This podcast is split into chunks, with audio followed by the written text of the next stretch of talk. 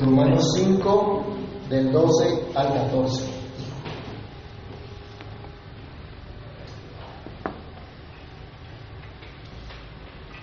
Vamos a leerlo. Perdón, que estaba en Hechos en Romanos. Romanos 5, del 12 al 14. Por tanto, como el pecado entró en el mundo por un hombre, por el pecado la muerte, así la muerte pasó a todos los hombres, por cuanto todos pecaron. Pues antes de la ley había pecado en el mundo, pero donde no hay ley no se inculpa de pecado.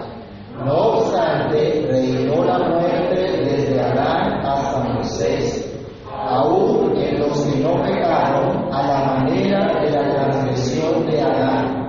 el cual es figura del que había de venir. Oremos.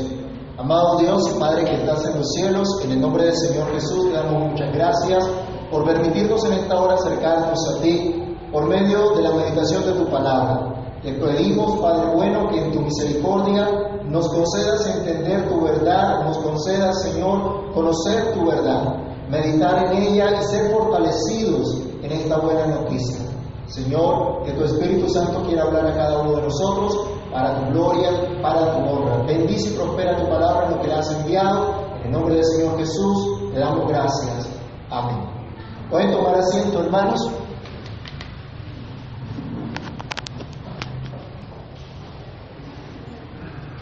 En este capítulo de la carta del apóstol Pablo a los romanos, el apóstol ha estado trabajando ya el tema de la justificación por la fe en Jesucristo solamente, lo cual trae enormes beneficios a los que reciben dicha justificación.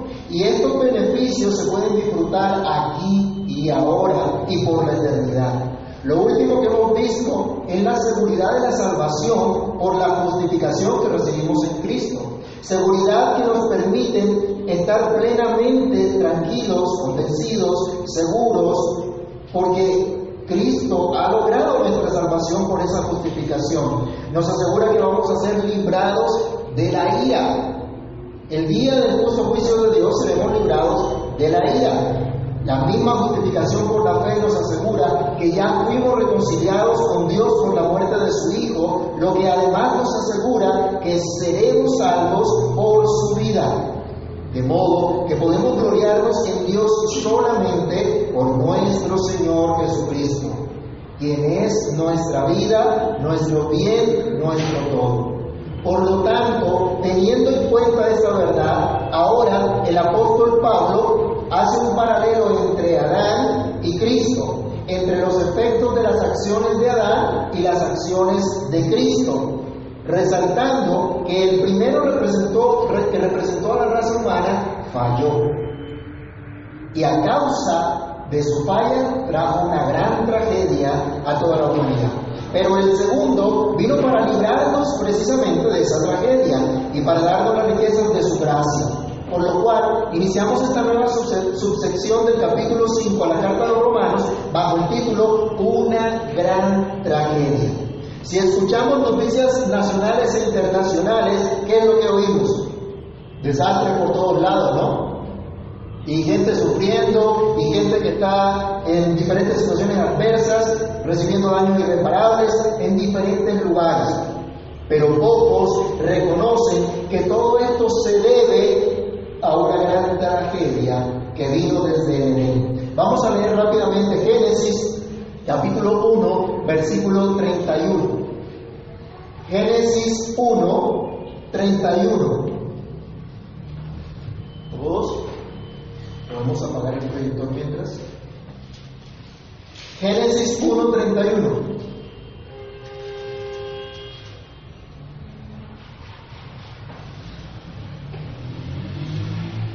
¿Qué dice hermanos? Leámoslo por favor respondió Dios todo lo que había hecho y de aquí que era bueno en gran manera. Y fue la tarde y la mañana del día de ¿Todo lo que Dios creó cómo fue? Bueno, Dios hizo una creación maravillosa, una creación perfecta. Ahora vamos al capítulo 2, del 16 al 17, pero todos, por favor. Génesis 2, del 16 al 17.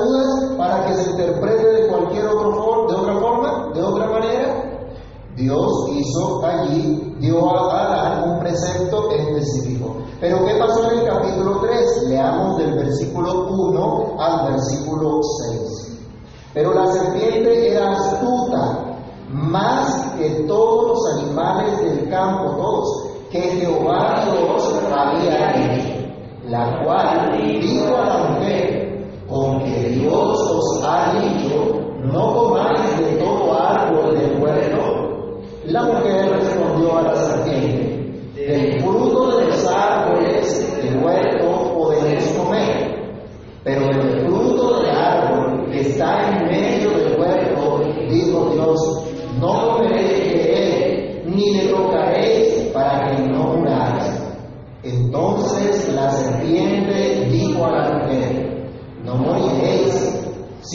sabe Dios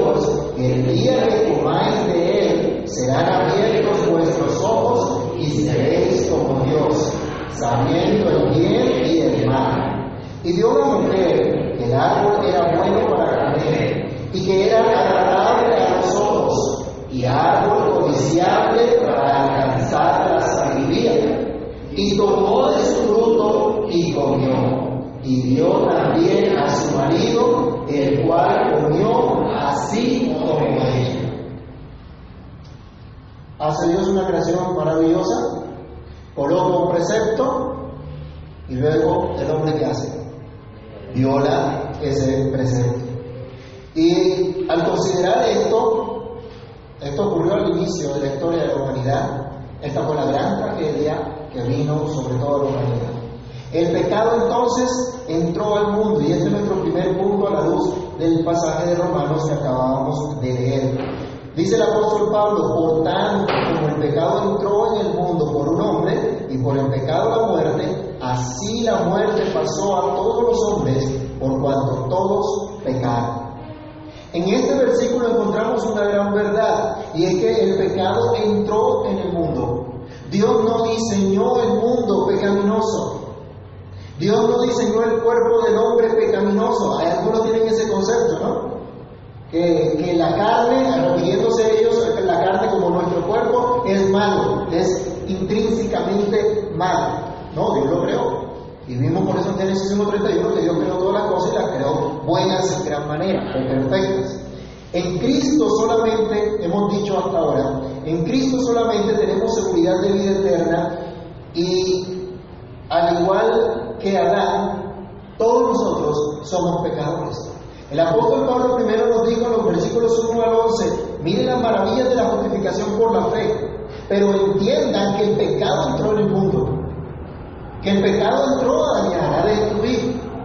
Así que de este modo podemos considerar lo que Dios ha hecho.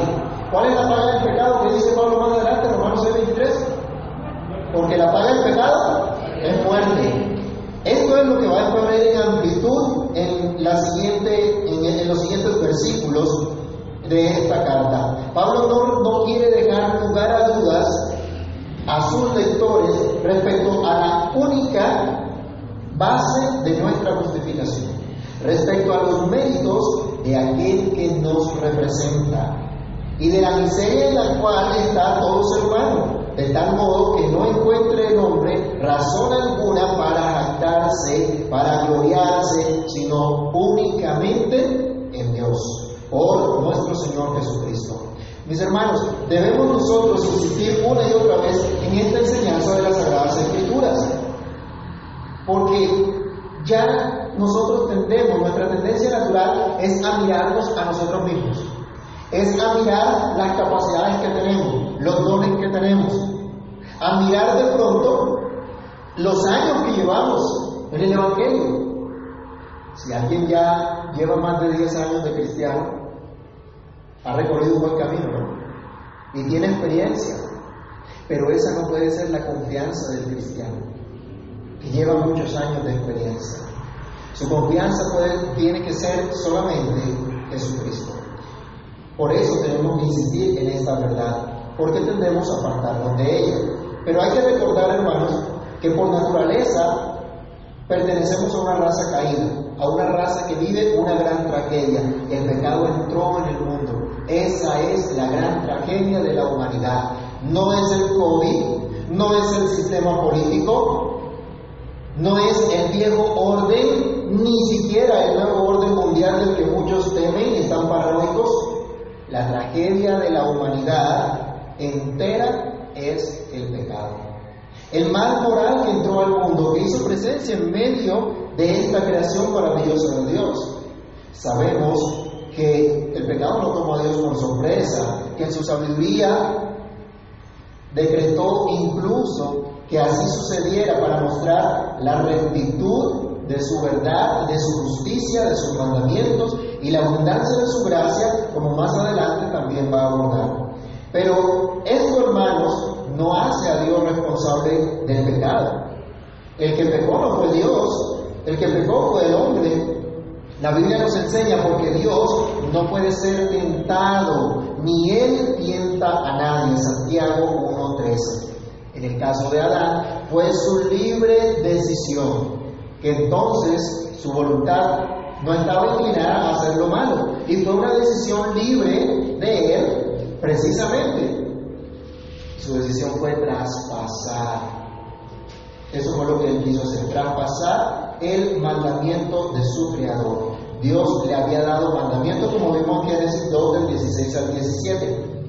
Dios estableció una relación con Adán y como veremos enseguida con toda la humanidad, pero él rompió los términos de dicha relación y se hizo acreedor a todas las consecuencias, él y todos los que él representaba.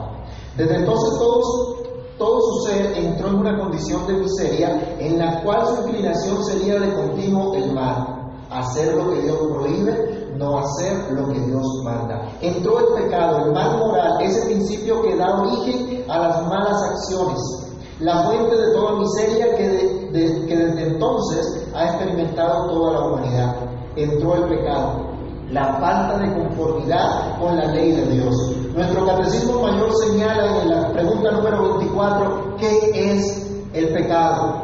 Y la respuesta, el pecado es toda falta de conformidad con la ley de Dios o la transgresión de la misma, la cual fue dada como norma a la criatura racional. La Biblia está llena de instrucción al respecto y nos dice, por ejemplo, que toda transgresión es pecado. La transgresión de la ley es pecado. No hacer lo que Dios manda, hacer lo que Dios prohíbe. Adán no se conformó, no se ajustó a la norma dada por Dios en Génesis 2, 16 al 17. Él no cumplió con su estricta obediencia como una criatura debe a su creador. Y desde entonces toda la humanidad quedó convicta de no conformarse a la ley de Dios. Pablo ha dicho ya que Dios puso su ley en los corazones Romanos 2.15, leámoslo por favor rápidamente. Romanos 2.15, Dios puso la ley en los corazones de todos los hombres y su conciencia les testifica acusando o defendiendo sus razonamientos. ¿Qué dice Romanos 2.15? Leámoslo por favor.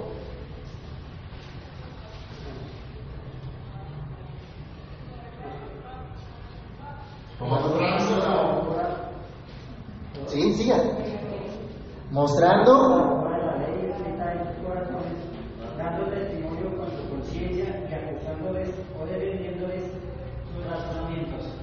A pesar de ello, tristemente, mucha gente eh, actúa incluso en contra de su conciencia, haciendo lo malo a sabiendas, con total conocimiento de causa. La gente prefiere entonces decir que la ley de Dios es injusta, es discriminatoria, para justificar sus transgresiones.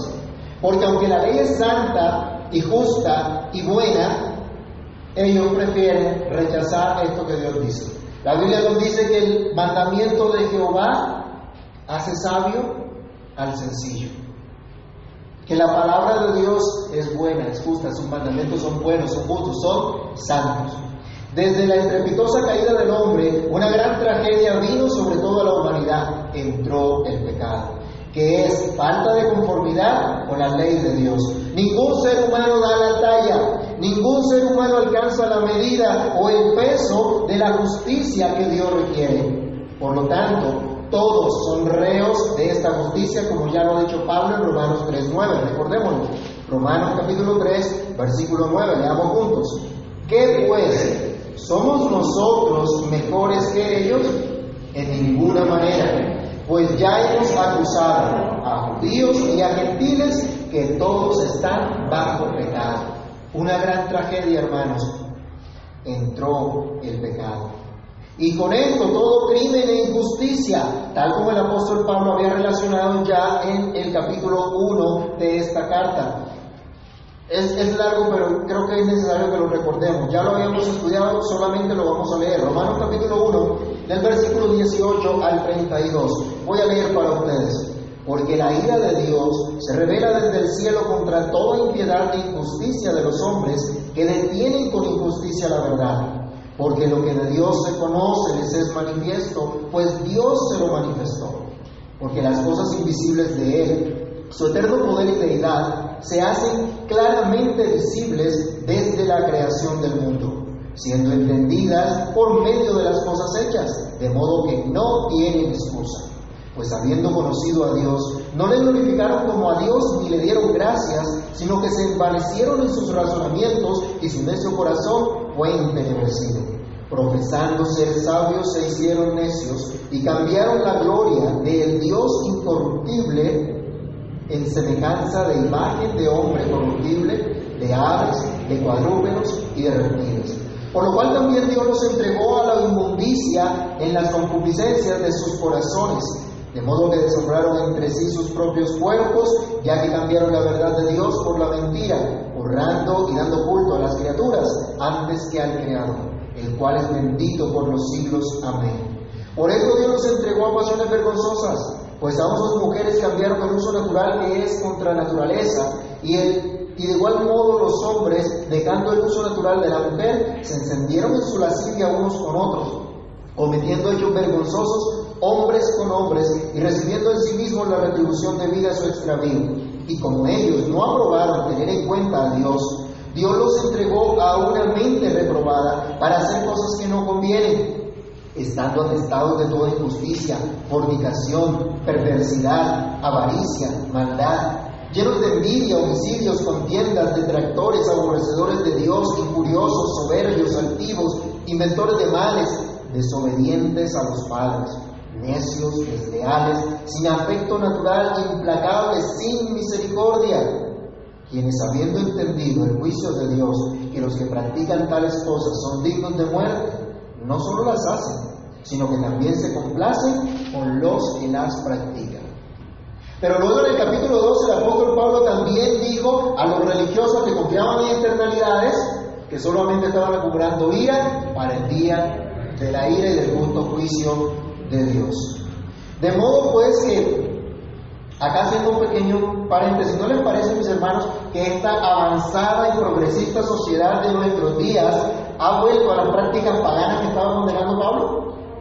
Son las mismas, es el mismo paganismo. Se las dan de muy avanzado, de muy progresista, pero están en el mismo paganismo de hace, de, hace muchos años, más de dos mil años. El mismo paganismo es lo que ha vuelto en estos tiempos.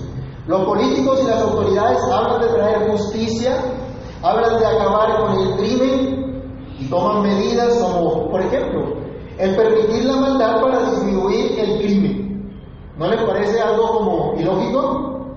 Nuestro gran expresidente que nos enredó en su falsa paz dice que legalizar las drogas ilícitas es la solución al problema del narcotráfico y la drogadicción en Colombia. ¿Cómo les parece? El gran político humanista que quiere ser presidente, cuando fue alcalde de Bogotá, propuso dar drogas a los adictos para combatir así el problema. Destruir a la gente.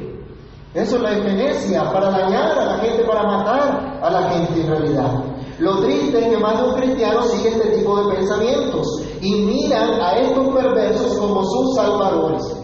Y siguen sin entender la tragedia verdadera de la raza humana. Siguen llamando problemas, siguen llamando fallas a lo que Dios llama pecado, injusticia, impiedad, Siguen creyendo que nuevas constituciones o reforma de las constituciones o de las instituciones o nuevas leyes van a cambiar a la sociedad y van a lograr un mundo mejor.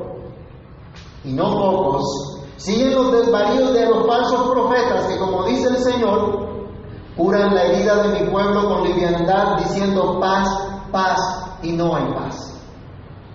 Esta es la triste condición de nuestra sociedad, esta es la triste condición de la humanidad. El pecado es la fuente de todas las malas acciones, comenzando con la de Adán y en él de toda la humanidad. Y el hombre es incapaz de salir de esta tragedia por sí mismo. El hombre es incapaz de traer esa anhelable paz estable y duradera. Solo Cristo nos trajo esta paz como ya el apóstol Pablo nos dice en Romanos 5.1, justificados pues por la fe, tenemos paz para con Dios por medio de nuestro Señor Jesucristo. Esta es la realidad, hermanos. La gran tragedia de la humanidad es que el pecado entró en el mundo. El pecado entró en el mundo por un hombre, y esta es nuestra segunda reflexión en este pasaje de Romanos. El pecado entró en el mundo por un hombre. Esta declaración es de suma importancia porque de su entendimiento depende la comprensión de la justificación por la sola fe en Jesucristo, que a la vez fue hombre y Dios, que es verdadero hombre y es verdadero Dios. En este sentido, va a seguir la argumentación del apóstol Pablo y debemos tener muy claro que el pecado entró en el mundo por un hombre, como vimos en Génesis capítulo 2 y capítulo 3. Y este hombre obviamente fue Adán. No fue un ángel. Algunos le echan la culpa al diablo de todo, ¿no? Este diablo mentiroso me hizo decir mentiras. No, no hay tal cosa. El pecado no entró al mundo y no trajo la destrucción de la raza humana por un ángel. No fue ni siquiera por Satanás. No fue por eso. La Biblia nos dice que efectivamente Satanás peca desde el principio. Eh, primera de Juan, capítulo 3, versículo 8, nos dice que el que practica el pecado de quién es? Del diablo. Esto es duro, ¿no? El que practica, el que vive, el que se ejercita en el pecado, es del diablo. Así a muchos no les gusta y les parezca un insulto y les parezca eh, ofensivo y todo lo que sea. El que practica el pecado es del diablo. Y si el pastor practica el pecado, es del diablo, por más pastor que sea. Pero dice, porque el diablo peca desde el principio.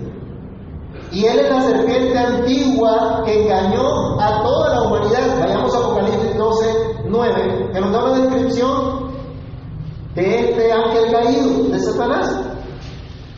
Alguien que lo lea fuerte, Apocalipsis 12, 9. Y fue lanzado el gran dragón, la serpiente antigua, que se llama Diablo y Satanás, el cual engaña al mundo entero. Fue arrojado a la tierra y sus ángeles fueron arrojados con él.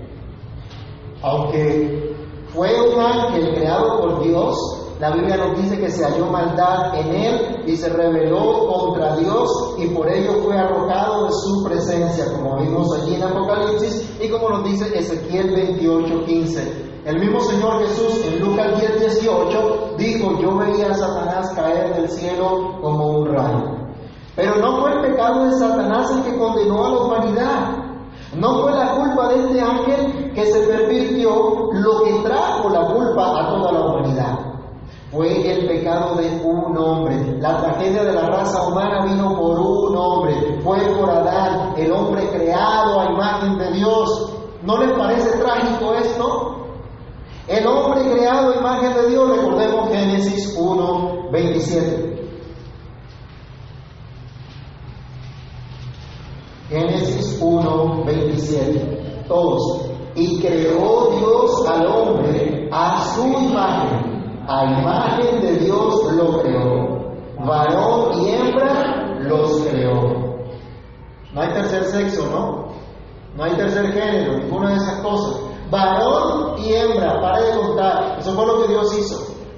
Dios lo creó y dice a imagen y semejanza de Dios en justicia, en santidad, en verdad, con la capacidad de conocer a Dios, con la capacidad de tener comunión con Dios, con la capacidad de escuchar y entender sus mandamientos, con la dicha de vivir en el mundo creado para glorificar a Dios y gozar de Él para siempre. Yo le ruego que considere lo que dice Génesis capítulo 1. En casa, por favor, lea todo el capítulo 1 de Génesis y mire la creación de Dios, contemple la creación de Dios, considere las maravillas de la creación de Dios y luego coloca al hombre en su creación como vicerregente, coloca al hombre en su creación para que domine, para que señoree, para que administre los bienes de Dios. ¿Se acuerdan cuando hablamos de mayordomía? Que es la administración buena y es la administración responsable de los bienes de otro, de los bienes de Dios, en la creación de Dios. Satanás engañó a Eva, pero ella fue, ella fue la que comió del árbol. Sí, Satanás le habló y le dijo una mentira terrible. Pero ¿quién fue quien levantó la mano y comió del árbol, del fruto del árbol? Fue ella, fue Eva la que hizo esto, violando el mandamiento de Dios. Y luego ella viene, le da a su marido, ¿y qué hace el marido? No, no, no, no, Iba, ¿cómo se te ocurre? El Señor dijo que no comiéramos de eso. ¿Eso fue lo que hizo él? Bueno, hombre, mi esposa, Vamos a, participar también. No sé qué pensaría Adán, qué le pasaría por la mente. Simplemente la historia bíblica nos dice que él comió. Y cuando Adán hace esto, en Génesis 2, 16, ¿a quién le habló Dios? Adán. Le habló directamente a Adán. ¿Tenía o no tenía conocimiento Adán de lo que era el mandamiento de Dios? Claro que sí. Y ahora va y se revela contra él abiertamente. Y lo que hizo Adán lo ha hecho toda la humanidad. Se ha revelado abiertamente contra Dios. En Oseas capítulo 6, versículo 7, el Señor reprende a este pueblo y dice que el pueblo de Israel se había apartado de Dios también. Y dicen ellos, cual Adán, traspasaron mi pacto. Nuestros primeros padres pecaron, tanto Adán como Eva, pero se nos dice que fue por un hombre que entró el pecado, no por una mujer. ¿Cómo entendemos esto? ¿Dios es sexista o qué? ¿O cómo es la cosa? ¿Recuerdan de dónde fue tomada la mujer? Vamos a Génesis capítulo 2, versículos 21 y 22. Alguien que lo lea, por favor, Génesis 2, 21 y 22. Entonces Jehová Dios hizo caer sueño profundo sobre Adán y mientras éste dormía, tomó una de sus costillas y cerró la carne en su lugar. ¿De dónde tomaron a Eva? Al hombre Dios dice lo formó del polvo de la tierra y a la mujer de la costilla Interesante, ¿no? Y, aquí hay mucha tela para cortar, pero acá el punto es, recuerden, la mujer fue tomada del hombre. O sea, no es por allá un ser extraño, pues sacada del hombre.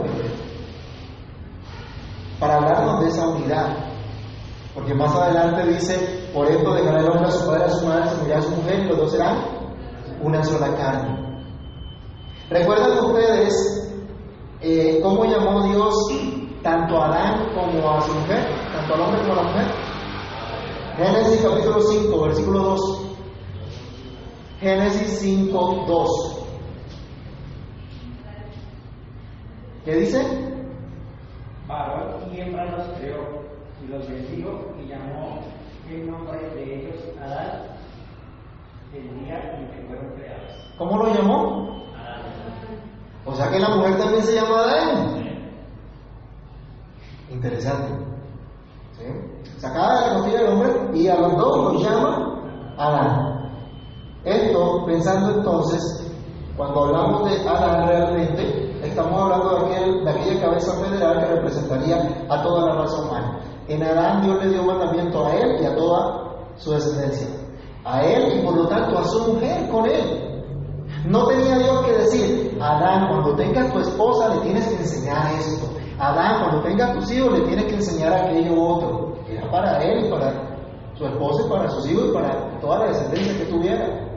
Así que, haciendo otro paréntesis, mis hermanos, el falso lenguaje inclusivo no tiene cabida, no tiene sentido. No es necesario decir todas y todos.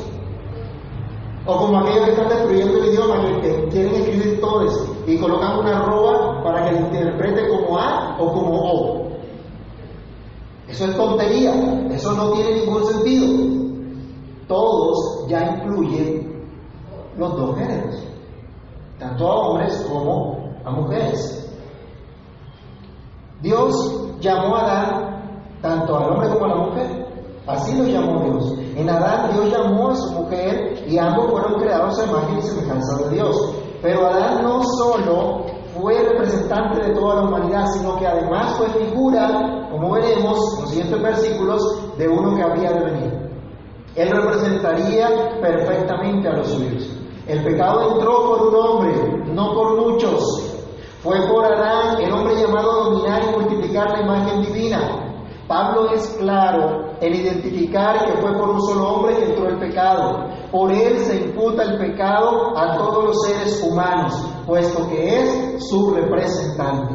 El pecado no es una conciencia social generada a través de los siglos, no es una construcción de una sociedad determinada. Es el mal que entró a la humanidad por causa de un solo hombre y de él pasó a toda la humanidad. Fue por un solo hombre que representando a toda la humanidad recibió el llamado a dominar la creación de Dios como mayordomo para cuidar de manera buena, de manera responsable los bienes de su amo. El pecado entró a la humanidad por una cabeza federal en la que toda la humanidad recibió el llamado de multiplicar la imagen de Dios sobre la tierra. Leamos Génesis 1, versículo 27 y 28. Génesis 1, 27 y 28. Creó Dios al hombre, ¿cómo? A su imagen. A imagen de Dios lo creó. Varón y hembra los creó. Y los bendijo Dios y les dijo, fructificar y multiplicaros, llenar la tierra y sojuzgarla, y señorear en los peces del mar, en las aves de los cielos, y en todas las bestias que se mueven sobre la tierra. Miren lo que Dios le había dado al hombre, pero entra una gran tragedia por causa del pecado. Esta triste realidad, hermanos, está grabada en la mente y la conciencia de toda la humanidad. A pesar de las épocas en que se creyó que algo verdaderamente bueno podría provenir del hombre y hubo dos guerras mundiales, aún hoy sigue esto en la conciencia del hombre, aunque no quiera reconocerlo aunque hayan querido pensar y sigan pensando que puede haber un mundo mejor. Lo cierto es que incluso en las películas de hoy día, en nuestra época, está esa conciencia de la maldad del ser humano. Y tristemente muchos no tienen esperanza y quieren seguir redimiéndose a ellos mismos de manera infructuosa. Amados hermanos, esta es una terrible noticia. La humanidad vive desde la caída de Adán una gran tragedia. Dios creó un mundo maravilloso para que habitara y dominara en su representación, pero una infinita desobediencia contra el infinito Dios, una terrible rebelión contra el gran mandamiento expreso del Señor, trajo sobre toda la raza humana una gran tragedia. El pecado entró en el mundo por un hombre, como veremos al avanzar en este y en los demás versículos, que toda la humanidad, no solo en Adán, estaba representada, sino cada uno en particular ha recibido las consecuencias de su maldad. Pero hasta ahora, hasta este versículo, esta primera parte del versículo 12, lo que queríamos enfatizar es la tragedia del pecado, la fuente de toda acción perversa que trae ruina y destrucción a toda la humanidad. Solamente al considerar esta tragedia podremos considerar la maravillosa gracia de la paz con Dios que el creyente ahora puede tener gracias a la vida, muerte y resurrección de nuestro Señor Jesucristo. Solo al considerar la magnitud de esta gran tragedia de la humanidad, podremos, como el apóstol Pablo, gloriarnos en Dios por nuestro Señor Jesucristo, por quien tenemos entrada a esta gracia y nos gloriamos en la esperanza de la gloria de Dios. Tú que me escuchas, ¿has sido librado de esta gran tragedia? ¿Cómo piensas ayudar a este mundo perdido sin esperanza? ¿Cuál es el mensaje que te ha salvado? ¿Cuál es el mensaje que puede salvar a los que te rodean? Recordemos por último Romanos 5.1. Justificados pues por la fe, tenemos paz para con Dios por medio de nuestro Señor Jesucristo. Oremos. Amado Dios, Padre que estás en los cielos, en el nombre del Señor Jesús te damos muchas gracias, porque tu misericordia y tu bondad han sido propicias sobre nosotros y tu fidelidad que permanece para siempre. Señor, gracias por recordarnos en tu palabra cuál es la verdadera condición de esta humanidad perdida, la condición en la que aún nosotros estuvimos, Señor, en otro tiempo, pero que solo por tu gracia, por la obra de Cristo, hemos sido redimidos y ahora tenemos esperanza y ahora tenemos paz para con Dios por medio de nuestro Señor Jesucristo. Señor, gracias porque aún cuando éramos pecadores, Cristo murió por nosotros. Gracias, Señor te pedimos que nos ayudes a entender que los problemas de este mundo no se van a solucionar con meras buenas intenciones, con un falso humanismo, con un falso pensamiento, Dios, sino únicamente con arrepentimiento verdadero, un arrepentimiento que solo puedes traer tú por medio de tu palabra y de tu Espíritu. Ayúdanos, Señor, para que experimentemos cada día ese arrepentimiento y fe esa transformación en nuestra vida, de modo que podamos hablar a otros también de esta buena noticia. Y que solo tú, Señor, puedes librarnos de esta gran tragedia de la humanidad. En tus manos, Señor mío, nos colocamos y te damos gracias. Pedimos que tu palabra siga orando en cada uno de nosotros para tu gloria y para tu honra. En el nombre del Señor Jesús, te damos gracias. Amén. Mis hermanos, Hoy tenemos el privilegio de ser afirmados, de ser alentados en la fe por medio de la participación.